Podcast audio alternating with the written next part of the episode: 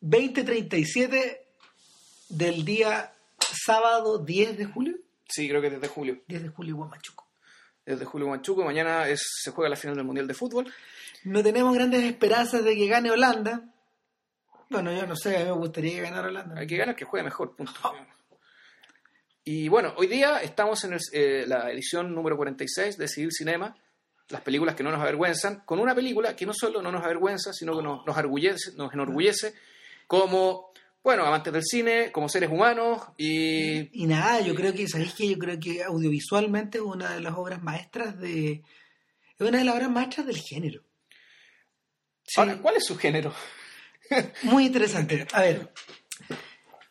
Bueno. El, yo diría que yo diría que Close Up de Kiarostami, la película de la que vamos a hablar hoy día, eh, no es exactamente no es exactamente un drama. No es un documental. Eh, no es una ficción. Eh, y sin embargo es todas las cosas que le hemos mencionado.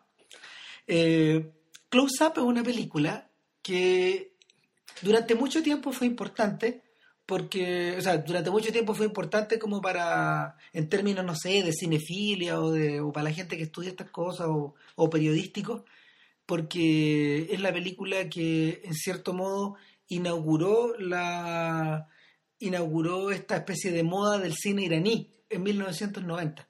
Ahora, no deja de ser una rareza porque esta película, claro, Bendice Christian desde 1990, es una película bastante típica dentro de lo que hace Kiarostami y dentro, y dentro de lo que era el cine iraní también. En esa época, claro, y sin embargo fue es como el Rashomon de, Kieros, de Kiarostami. Yeah. Que Rashomon debuta en 1950 en el Festival de Venecia. Exactamente. Nadie ubica a Akira Kurosawa en ningún lado. Y le vuela la cabeza a todo el mundo. Exacto. Y... El tipo gana el León de Oro y todos dicen, bueno, ¿de dónde sale este gallo?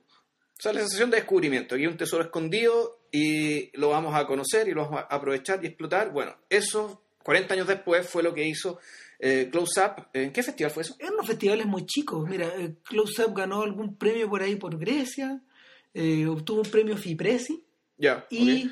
y ganó un premio en Canadá. Y sería.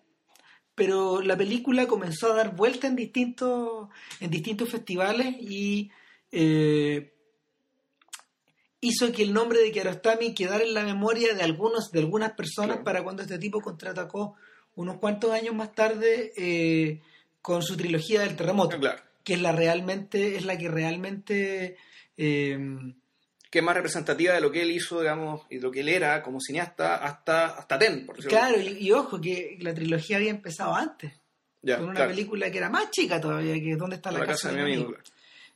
pero ahora si uno piensa si uno piensa en cine iraní en términos como de popularidad por ejemplo en el Oriente Medio el- el- los tipos realmente populares son otros o sea Kiarostami no es un Kiarostami no es un cineasta demasiado conocido por allá como que lo ubican pero no O mucho sea, claro, él aparentemente es conocido, pero no tenía la popularidad de, de- de otros, digamos. que Claro, eran- eh, en particular, por ejemplo, de Moshe Makmalbaf, que es uno de los personajes curiosamente importantes de Close Up en una forma como diagonal, en una forma ya, le, secundaria. ya le explicaremos.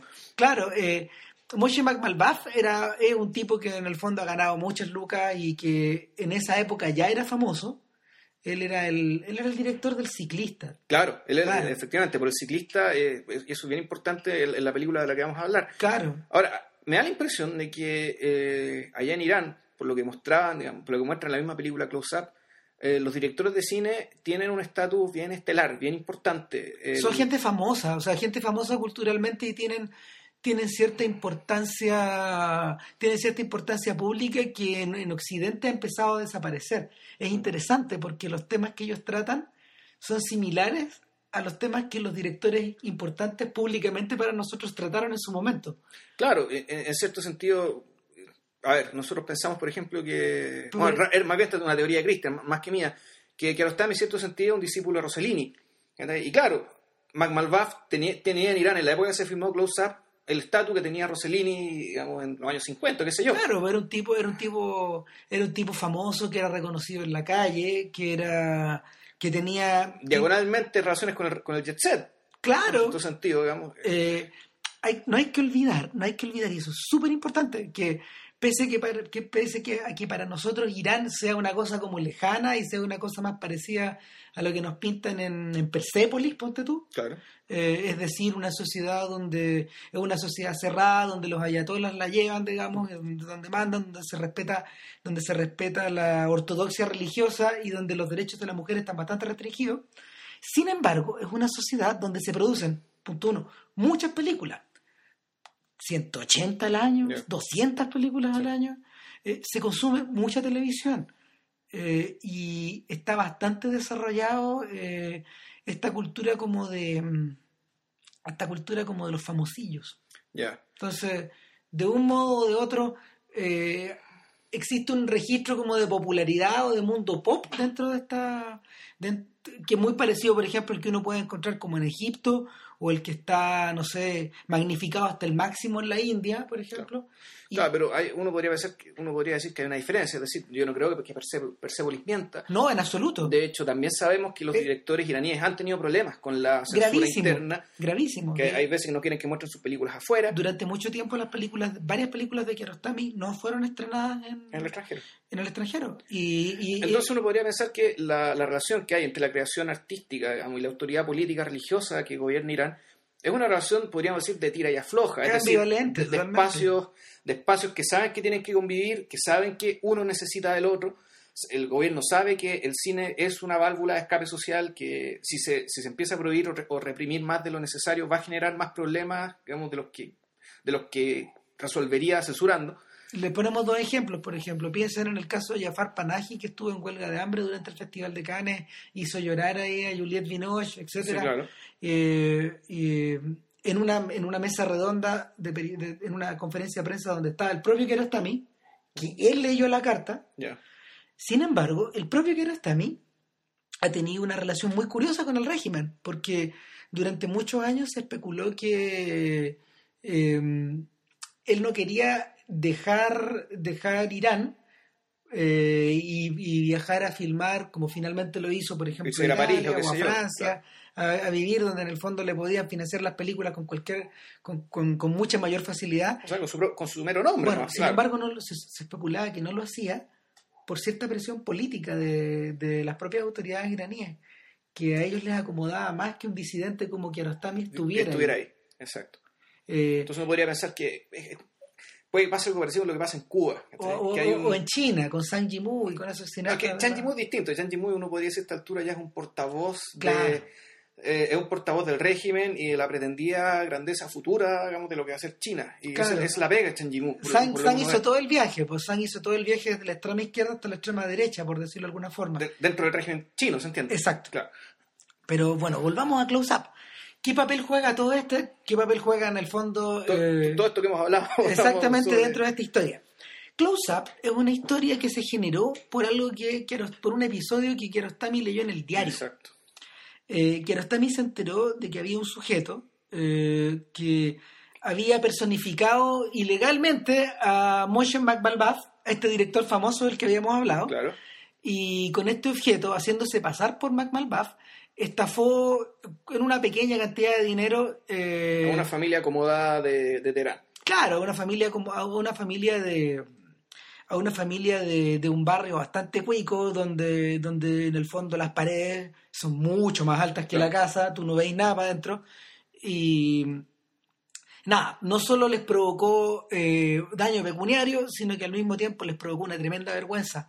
Y eh, fundamentalmente por eso Safsian se fue a juicio. Claro, o sea, esta, esta familia se dio cuenta, en algún momento se dio cuenta de la estafa, pa- pareció que algo andaba mal. Este, Lo denunciaron a la policía. este, este- este sujeto que impersonó a, a Mac Malbaf, que lo suplantó, y bueno, nada que no conozcamos, es decir, aquí ha habido casos de gente que se ha hecho pasar por Juan Pablo Sáez, o digamos, Por ejemplo. lo hay, digamos, algo- no es algo tan raro.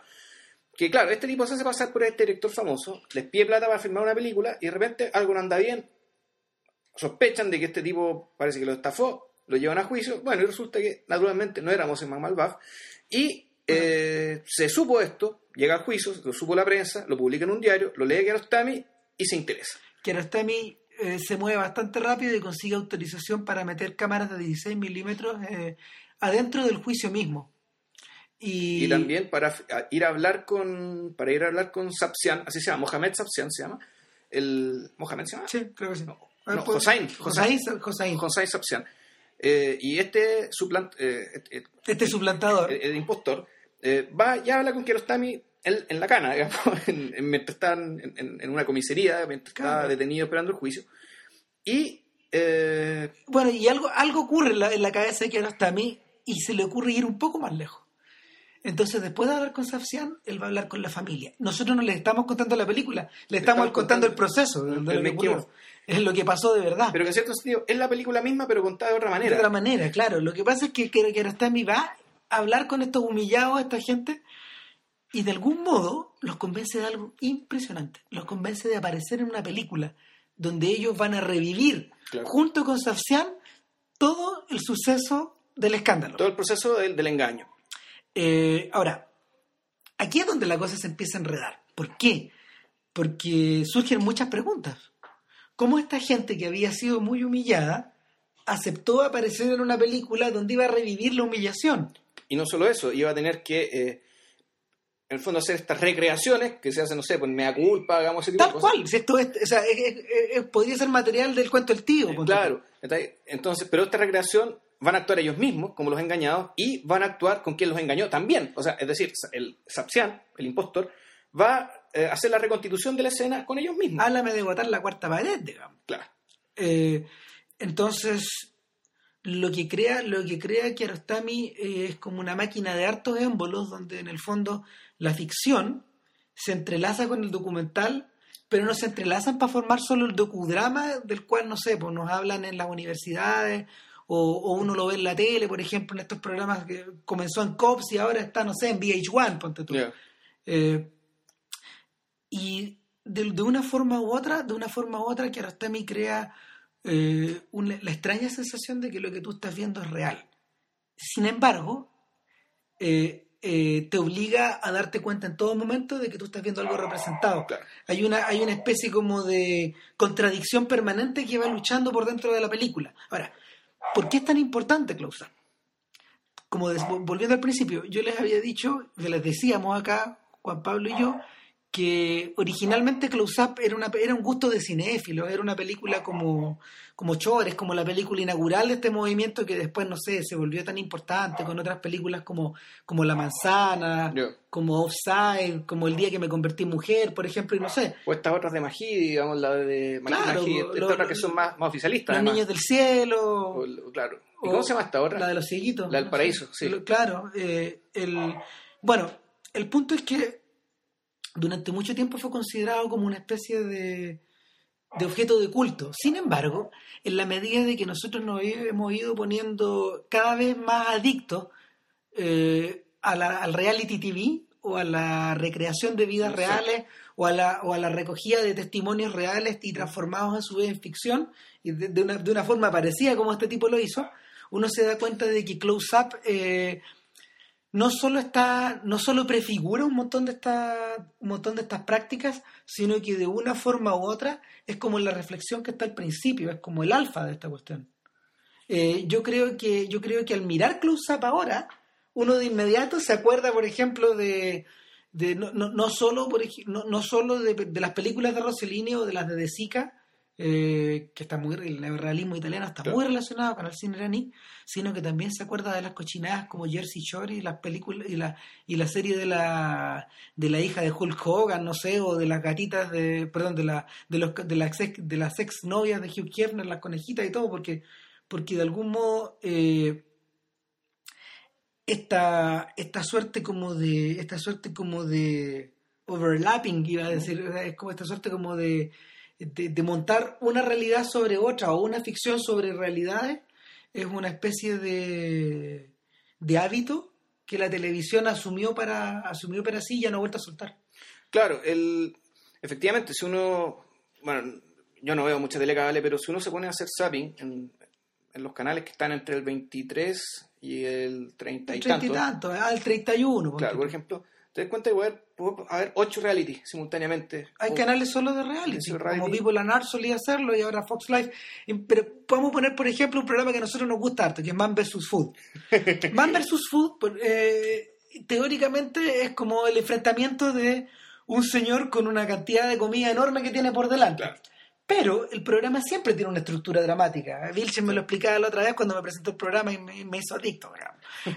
el, en Man vs. Food, el personaje, el, el conductor, siempre desayuna, Claro. almuerza y cena. Y cena, exacto. Y la cena, finalmente, el enfrentamiento. El desafío, son El estos- desafío. son estas comidas, son estos restaurantes donde si usted se come 3 kilos de carne, ponemos su nombre en una plaquita, por ejemplo.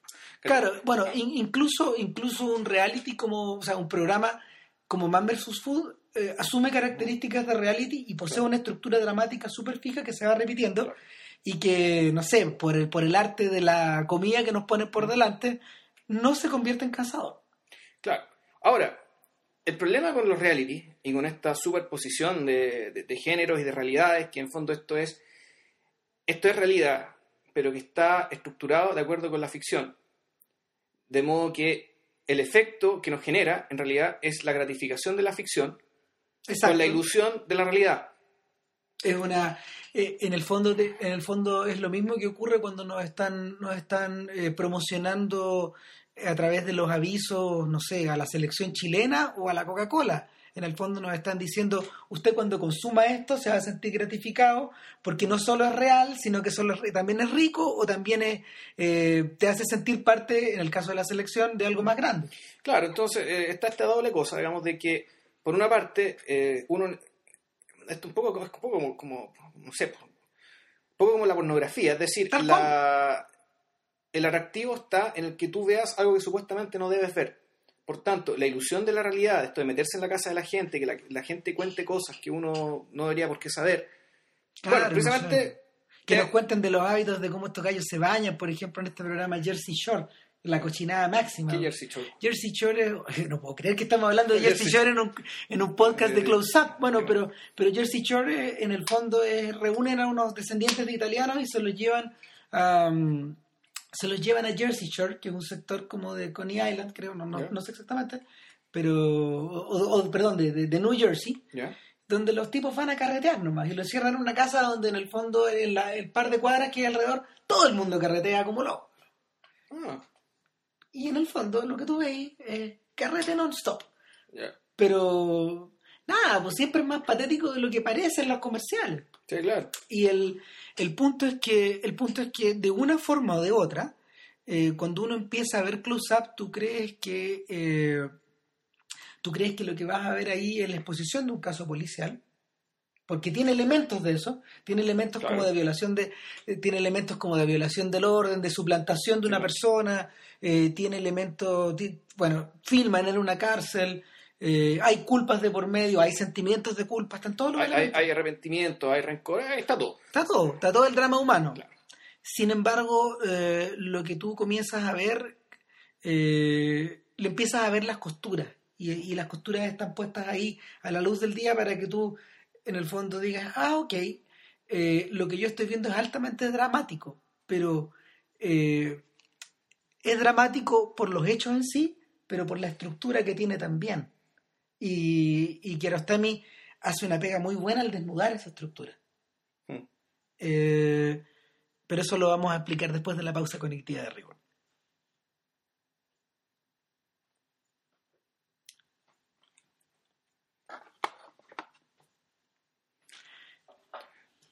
A ver, la... Pues podríamos explicar un poco, yo creo, perdón, la, la estructura dramática de la película, que es muy curiosa. Si tú te acuerdas, eh, Close Up comienza en el momento en que un periodista de diario se sube a un auto de los pacos o va siguiendo Claro. un auto de los pacos porque van a saltar, va- perdón, van a tomar preso a un gallo que está suplantando a otra persona. Otra persona, exacto. Todo esto empieza con el operativo policial. ¿Cuál reality, digamos? Claro, o cual, o cual contacto en Francia, no sé, una película así de Paco. digamos. Entonces los tipos llegan a la casa eh, y la gente de la casa ya está avisada que van a Claro. llegar y lo toman preso. Corte y nos pasamos a las escenas del De- juzgado. Ya. Y en estas escenas del juzgado están filmadas con otra calidad y tú te das cuenta de que lo que estás viendo eh, ya, ya- ya no parece una recreación, sino que es real. Es real, claro. Y durante un buen rato lo que vemos es un ir y venir entre las declaraciones de desafío al juez o a los abogados eh, y, La, tam- re- la reconstitución. y la reconstitución. Con las víctimas. Con y las. Corte, y de ahí nos vamos de nuevo a unas escenas, por ejemplo, donde Safsian conoce a la señora. Claro. Conoce a la señora, a la dueña de casa, la conoce arriba de una micro. Exacto. Y él está él lleva en sus manos un guion de, el- del El, ciclista. el ciclista Mac. Entonces la señora le pregunta, bueno, ¿y a usted le gustan estas cosas? No, yo las hice. Claro. Cara raja. Entonces, eh, ah, ¿usted es Moshe McMalbaf? Sí, yo soy McMalbaf. Bla, bla, bla, bla, bla. Ya empieza todo. Muy importante, etcétera. Entonces, el tipo, eh, de- desde ahí para adelante, Kiarostami hace como un ir y venir. Claro. Un ir y venir que te deja medio mareado de repente. ¿Qué estoy viendo? Eh, en ningún momento este sujeto se preocupa, por ejemplo, de, de ir estructurando algo de principio hasta el final. Los saltos temporales son como medio violentos. Lo mismo ocurre con los saltos de con, lo- con los saltos entre lo real y lo y lo escenificado. Y hacia el final la cosa realmente se pone adquiere proporciones grandiosas. O sea, sí, de partida. Me imagino que esta, o sea, esta, eh, esta estructura, digamos, de ir y venir entre lo que pasa en el juicio y la reconstitución y todo eso, es primero para sostenernos, eh, para sostenernos a nosotros con la película a partir de la sorpresa, es decir, lo que nos parecía tan inverosímil que esta reconstitución la están haciendo los mismos involucrados que están en el juicio. Insólito. Y nosotros sabemos que este juicio es real. Si hasta Carlos Pinto contra actores. pues. Sí, claro. Entonces, bueno, McMahon no contra los actores. Eh, Kiarostami, Kiarostami. Kiarostami, perdón, re- recurrió a los mismos involucrados, Incluyendo a Mac Malbaf. incluyendo a Mac Malbaf. En una, en, una, en una escena que, bueno, vamos a hablar de eso. El, lo que me gusta esto, y por eso es que esta, esta, esta película que inaugura el género tiene una distancia tan sideral respecto de todos los hijos bastardos de los docudramas, docu-reality y todas estas porquerías, es que no la estructura gramática, dramática preestablecida de la gratificación eh, no sé si exista o sea evidente o solamente sea evidente en el montaje a partir de lo que este, de lo que este sujeto logró registrar y logró, pal- lo- logró palpar en todo este proceso. Y a mí me parece que lo que logró, lo- logró registrar en todo esto, y es lo que le da valor a esta película, digamos, es el tema del, eh, del aprendizaje humano, digamos, de una persona Sapsian. que, de Sapsian, que termina conociéndose a sí mismo eh, gracias a la ayuda de parte de los demás, gracias a sus propias patas, a sus propios errores, eh, y un poco también, y, y también gracias a su propia ingenuidad. Este personaje Sapsian, eh, lo decía Kirostami, en cierto sentido, eh, cuando le preguntaron, ¿por qué hizo esta película sin niños? Porque usted en general hace película con niños. Ya vamos a llegar a eso también. Y Kiarostami les dice, bueno, en realidad Sapsian es, él sería un niño grande de aquellos que yo filmé en mis documentales para el Ministerio de Educación iraní cuando yo Una era de más las joven. personas que creció. Es una persona que creció. Claro. Y además, este personaje en sí, esto es una acotación mía, nada más que si uno lo ve, se comporta con la ingenuidad, la vulnerabilidad, la incapacidad de defenderse eh, o la incapacidad de impostar fortaleza O al, y, y, y- que tienen los niños. y al mismo tiempo con esta especie como de como de desnudez en el discurso Sí. tan tan patente tan evidente que o sea, una incapacidad, era, fue capaz de mentir en la medida que pudo eh, personificar a otro, digamos. pero sin Pero embargo acaba la mentira, eh, no, puede, no es no capaz de tiene, mentir más. no tiene ninguna más en el fondo todo queda desnudo ahí Ahora, Exacto. Eh, hay, hay varias razas, hay varias pistas de cómo Kiarostami llegó a esta cosa, a, esta especie como de, a esta como especie de desestructuración de esta manera de contar las cosas. Eh, una de ellas es una cosa que Juan Pablo mencionó recién, que Kiarostami durante mucho tiempo, durante no sé, unos buenos 15 años de su vida, este señor trabajó en el Ministerio de Educación haciendo películas educativas o haciendo básicamente cortos documentales eh, adentro de salas de clases o que tenían que ver con profesores, que tenían que ver con el proceso del aprendizaje. Eh, pero al mismo tiempo, pero al mismo tiempo, eh, y, en ese mismo proceso, él llegó a dominar una manera muy económica eh, de, de poder narrar y bien astutamente enlazó esas preocupaciones con las preocupaciones de los neorrealistas. ¿A qué me refiero? Eh, Kiarostami eh, hizo buena parte de su fama en los 80 como guionista. Él Ya. trabajó harto como guionista, ha seguido trabajando como guionista. Eh, de alguna forma él fue como una especie de padrino de Jafar Panahi en sus primeras películas, en El Globo Blanco, ponte tú, eh, y también en esta película del, del repartidor de pizza, que en este momento se me escapa el nombre.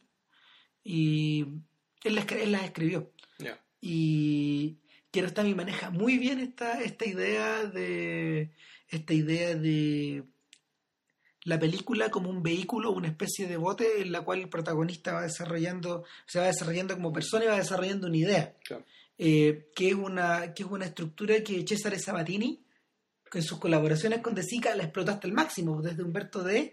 hasta el ladrón de bicicletas, po, y, o, en, o en, o en el Lustrabotas, por ejemplo, esta, esta idea de que el protagonista lucha contra los elementos, lucha contra sus debilidades y finalmente...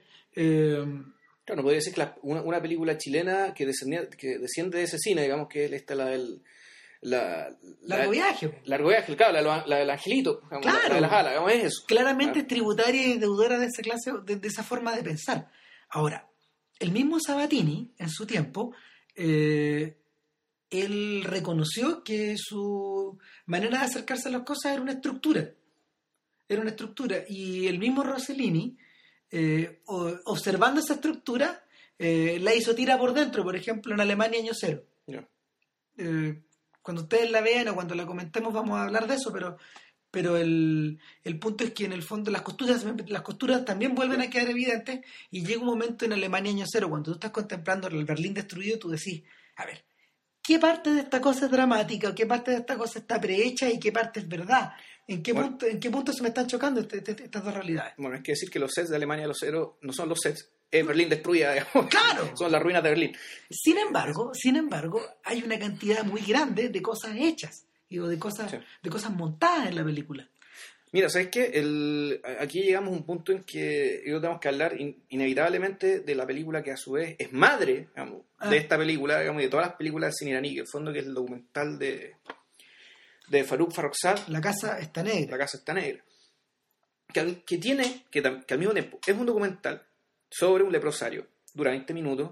Bájenlo. Fue hecha por una poetisa iraní. iraní que murió a los veintitantos años, eh, Ah. una película del año 62-63, si mal no recuerdo, que es sobre un leprosario y que también, al igual que las primeras películas de Kiarostami, que transcurren en salas de clase, digamos, y que son financiadas por el gobierno, esta película estaba financiada por una especie de sociedad de ayuda, digamos, para prevenir y, Una y combatir, cooperativa, una cooperativa, y combatir la lepra. Claro. Entonces contratan a una poetisa, que no era cineasta, que yo sepa, digamos. Y lo que hace ella es hacer un documental, pero para trascender la- el registro documental la realidad que muestra, lo mezcla con sus propias poesías, con versos del Corán, y con, bueno, otros elementos más. Y efectivamente arma algo que es funcional a su objetivo, digamos, eh, objetivo al cual fue encargado, pero claro, escapa mucho más, eh, eh, es mucho más que eso. Uno podría pensar que lo que hace, lo que hace Kiarostami, en cierto sentido, es efectivamente tra- tratar est- esta vez un documental, tratar una película que corresponde, tratar un tema que corresponde a un documental, un hecho que corresponde a un documental, y en vez de recitar poesía, hacer poesía, hacer la poesía con el montaje, hacerla, ordenar las cosas de tal manera que este, que este, que este hecho real, material del documental, se convierta en algo que vaya mucho, mucho, mucho más allá de lo que te están contando. Eh, y que claro, en, mi- en el caso, en el caso, en el caso de esta película en particular, bueno, se trata ni más ni menos que eh, una, una nueva toma de conciencia de un hombre respecto de sí mismo. Los, los occidentales acostumbrados a sus propias estructuras dramáticas dirían, esta es una historia de redención. Hasta cierto punto, pero nos quedamos cortos. Pero no es eso. No, pues no lo es. No es, no es eso. Eh, a ver, en muchos sentidos, eh, Close Up, para nosotros, para nosotros que la vemos, no sé, con la distancia de continentes de distancia y con la y con los con subtítulos desde el persa Claro. eh, y con nuestra propia con nuestras propias estructuras dramáticas metidas en la cabeza Close Up es una película que está armada o está, está hecha conducente a una escena, a una gran escena Claro, final, a una exacto. explosión final. Sin embargo, en la medida que más pienso en la cuestión, o en la medida de que más años han transcurrido desde que la vimos, que no sé, habrá sido unos 10 años Por atrás, lo menos. eh, la primera vez, el, el- uno más tiene la impresión de que, uno más tiene la impresión de que, de que la escena final no, es- no es, no es- no es- en realidad podría haber no estado y la, la- y la estructura no hubiera cambiado y la importancia hubiera sido medio parecida. ¿A qué me refiero? Que en la medida que Kiarostami fue desarrollando su idea, durante los años 90, que probablemente concentren la mayor, la mayor cantidad de obras maestras de su obra, él fue desnudándose de esas escenas importantes hasta llegar a un punto donde la película no las necesitaba. Bueno, o eh, podría ser al revés. A ver, la, la escena en cuestión es básicamente una escena donde el... Sarcián sale de la cárcel. Sarcián sale de la cárcel y, eh, y esto, esto, esto sí que es digno de un, docu, de, de un, reality. Claro, Kiarostami hace una maldad. Hace una maldad y le tiene la sorpresita, digamos, de que a la fuera de la cárcel está Mac Malbaf. Su doble. Su, su- la persona a la cual su- se suplan- suplantó y Sapsian se quiebra, digamos, se rompe. Claro. Entonces, En ese momento, en ese momento la pantalla se parte porque, porque ¿qué es lo que tienes delante? Eh, tienes delante al opuesto. ¿Por qué? Porque Sarcián, Sarcián es un pobre diablo, acaba de salir de la cárcel, no tiene un 20, es un tipo pobre, es un tipo que, es un tipo que eh, las pocas monedas que tiene son como para la micro, para volverse a subir a la micro y para volverse a meter en esa vida, claro. en esa vida bien vacía, eh, la cual la, la que él la, la misma que él intentó llenar, Claro. eh, a- asumiéndola por un rato la personalidad de otro. Mac Malbaf es todo lo contrario. Es un tipo con mucha plata, Mucho éxito. Es muy, muy exitoso, es un tipo que ha conseguido que sus demonios, los mismos demonios que tiene el loco a Sarcián, Mm. le den lucas a él. Claro. Eh, y sin embargo, cuando los pones uno al lado del otro, son sorprendentemente No parecidos. son iguales. Ahora, hay otra cosa. El, cuando Kiarostami eh, y esto lo muestra, va a la cárcel, conoce a Sapsian y lo está entrevistando y, y le pregunta, bueno, ¿por qué suplantaste a Sapsian? Perdona, Mac Malbaf. Bueno, básicamente fue porque, bueno, por una parte el tema, claro, uno podría decir está el tema del éxito, está el tema de, de que él tiene lo que yo no tengo. También podría decir que hay un, y esto es la teoría que tenía yo cuando vi esta película, que, eh, que uno podría decir que aquí hay un intento de un individuo en una sociedad no individual, por decirlo de alguna manera, o menos individual que Occidente, es decir, donde no se valora necesariamente la individualidad, el hecho de ser Mm, diferente, de distinguirte de los demás. En una sociedad como esa, resulta que tenemos un hombre que quiere hacer ese ejercicio y quiere ser otro, y quiere ser un otro distinto, y quiere ser distinto.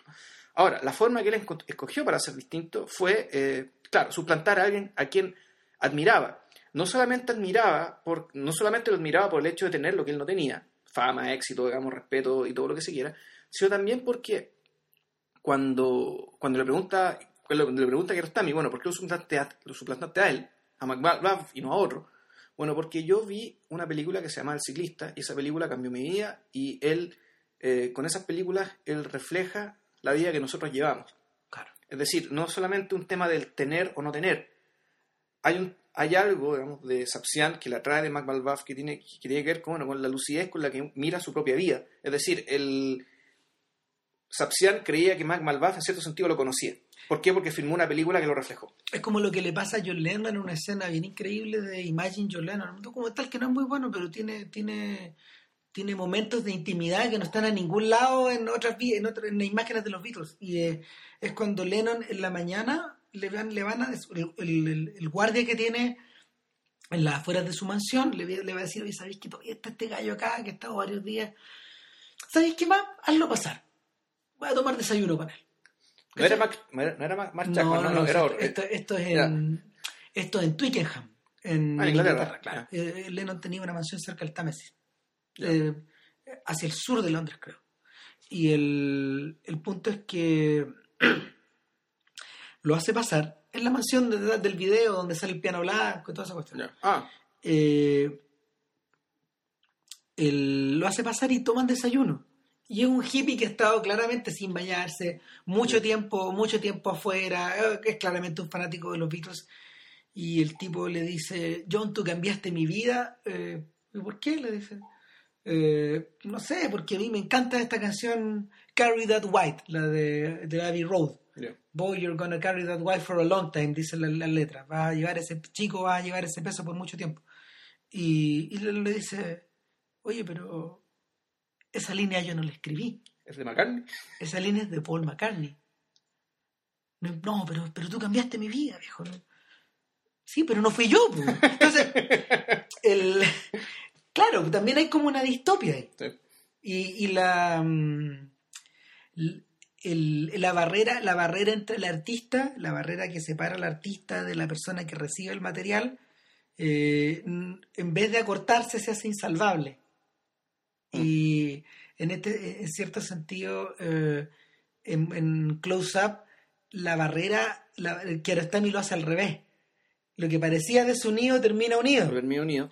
Y termina unido en una escena, claro, en que. Ya vamos a estar en la película, pero a lo mismo, veanla si esta cuestión no es.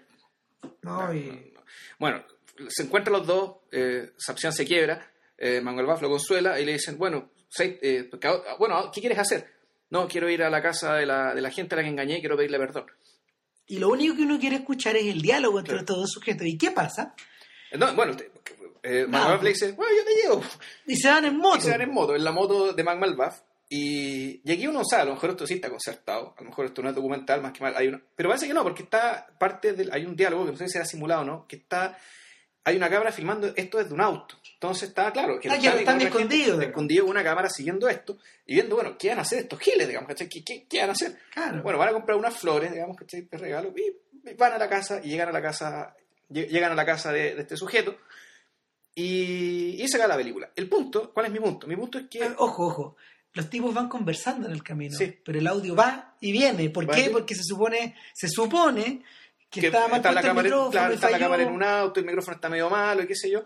Quiero también nunca quería, quería contar la verdad al respecto, pero hay mucha gente que sospecha que en el fondo el audio quedó bien grabado, pero él eh, privilegiando el misterio de, de la ficción o el misterio como del momento, eh, cortó esos pedazos de audio. Claro.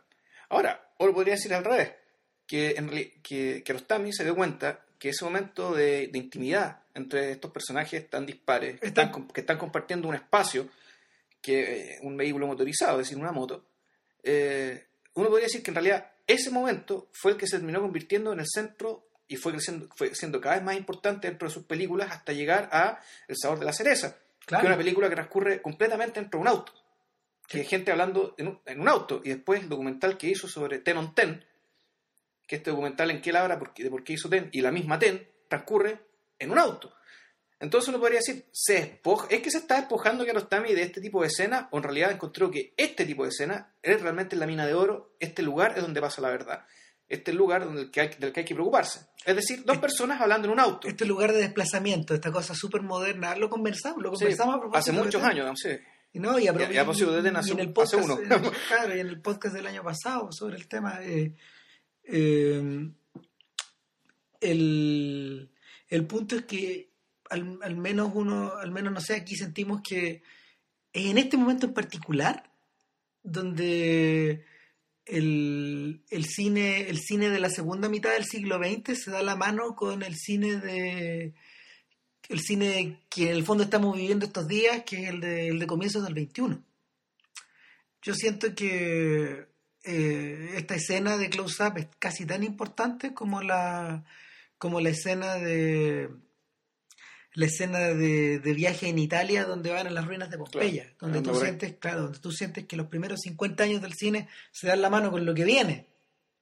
Y, y de algún modo preanuncia, preanuncia que la preocupación de estos años no solo, no solo tienen que ver, no solo tienen que ver con la manera de contar la historia, las estructuras para contar las historias, sino que La mismo- relación con la realidad, esta historia. Exacto, nuestra manera de consumir, de nuestra manera de incesante o casi adictiva de consumir realidad.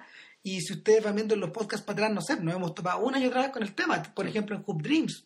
Ah, Eh, ¿Qué nos mueve a alimentarnos de vidas reales eh, o, o- o a otorgarles una importancia que en general uno, por ejemplo, ya no le da a algunos clásicos de Hollywood nomás? ya. O sea, no sé, yo creo que para mí eh, Close Up es una película infinitamente más valiosa que Taxi Driver o infinitamente más valiosa que... Siento que es una película que que transcurre arriba auto, digamos.